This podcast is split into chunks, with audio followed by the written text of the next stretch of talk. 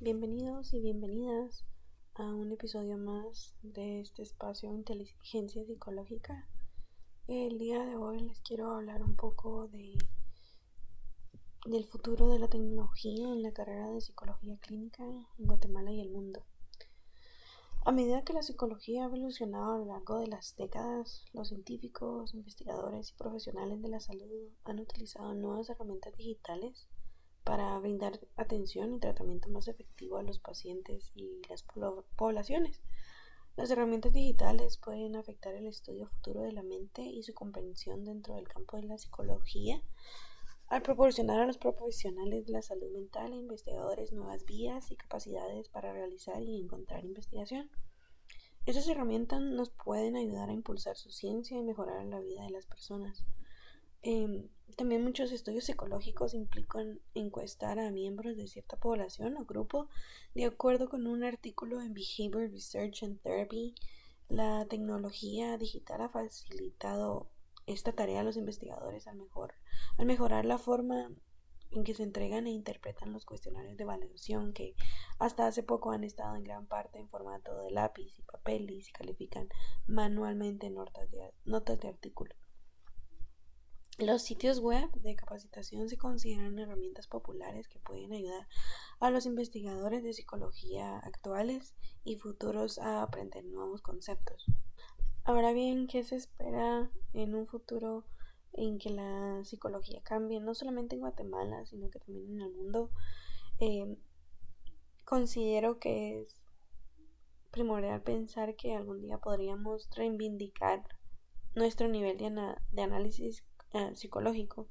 ¿Qué quiero decir con esto? Es que creo que uno de estos, de nuestros principales retos tiene que ser continuar dando pasos hacia una verdadera emancipación de la psicología. Es innegable que estamos ante una ciencia, una disciplina y una profesión mucho más autónomas con respecto a otras. Eh, por otras me refiero a filosofía, biología o medicina. A día de hoy que hace unas décadas.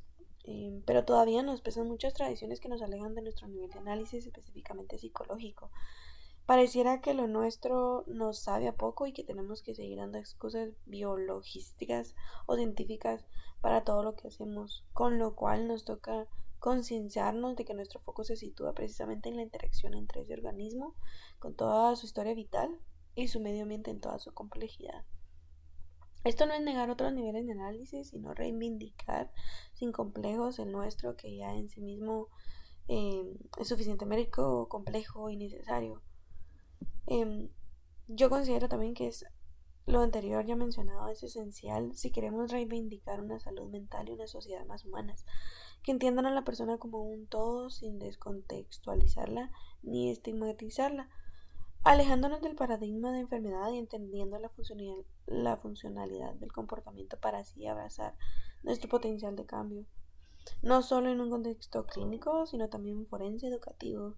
Solo así conseguiremos que, solicitar los servicios de un profesional de la psicología deje de ser un tema tabú de una vez por todas. Y el motivo por el cual menciono esto es porque creo que esto no solamente pasa en Guatemala, sino que también en el mundo entero. Sin ir tan lejos, algunos eh, compañeros míos de trabajo, cuando les menciono que voy a terapia psicológica o que estoy estudiando psicología, eh, veo sus rostros o sus expresiones faciales que es como de mm, que no están muy convencidos que la psicología funcione o aún la psicología como algo que, que no funciona. Entonces creo que esto es un muy buen tema para, para tratar y por eso es que lo traje a, em, pues a ustedes al podcast para que puedan tomar en cuenta que la psicología no es algo para las personas que están locas, como muchos dicen acá en Guatemala, entre comillas, sino que es para todos, o sea, mm, todos tenemos problemas o situaciones que nos han marcado en la vida y que probablemente pasaron ya sea en el pasado o están pasando en el presente y que eso nos, nos hace hacernos como personas.